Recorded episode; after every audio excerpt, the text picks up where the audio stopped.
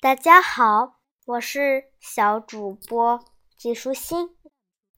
我今天来给你讲一个对联故事，叫做“戴大兵应对如流”。明朝时，有一个人叫戴大兵，福建莆田人，出身官宦之家。戴大兵。从小勤奋好学，聪慧过人。三岁就能背诵诗文，五岁就能吟诗作文了。尤其的擅长连诗作对，在当地被称为神童。戴大兵五岁时，由父亲背着去应童子试，到了考场。其他考生见见他年幼可欺，都纷纷戏弄他，甚至有人对他说：“应该先回家吃几年奶再来应试。”戴大兵都不予理会。忽然有一个考生嬉笑着问道：“你长大了想当个什么官？”戴大兵毫不迟疑地回答说。阁老，小朋友，阁老就是指内阁阁臣，明代也叫大学士。翰林学士入阁办事者为阁老。众考生听了大笑起来，其中一个弄出了个上联来戏弄他：“魏老思阁老。”出句五个字中便有两个“老”字，前一个为形容词，后一个与“格”字形成了名词，对起来很有难度。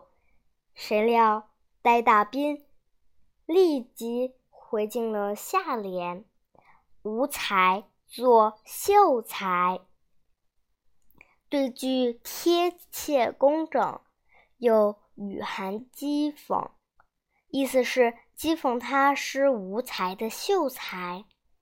那考生自讨没趣，被羞得面红耳赤。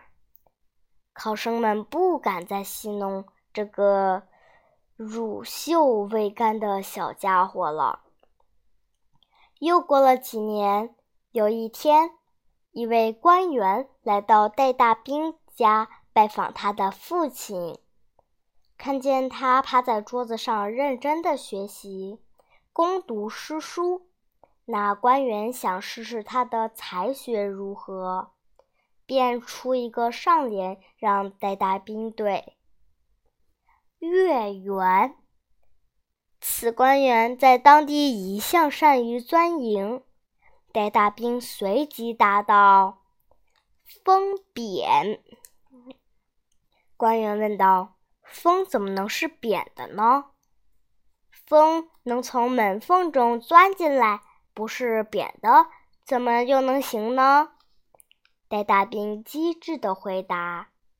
那官员无言以应，皱了皱眉，又出上一联：“凤鸣。”戴大兵随即对答：“牛舞。”官员又感到莫名其妙，问：“牛怎么能舞呢？”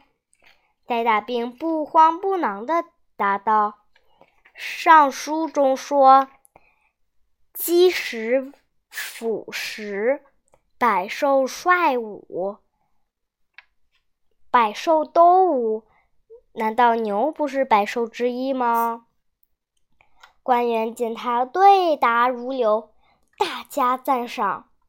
见过他父亲之后，才知道戴大兵已经中了举人。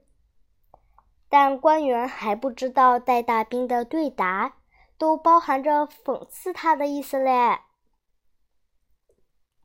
十三岁中了举人之后，戴大兵并没有骄傲自满，一直潜心苦读。十九岁的时候就中了探花，相当于全国高考得了第三名。在科举考试的时候，第一名叫状元，第二名叫榜眼，第三名叫探花。只可惜满腹经纶的戴大兵，二十一岁就英年早逝。人们认为他的才华能与三国的曹植并驾齐驱，至今在莆田大地还流传着这样的佳句：“戴大兵一时无对，曹子建七步成章。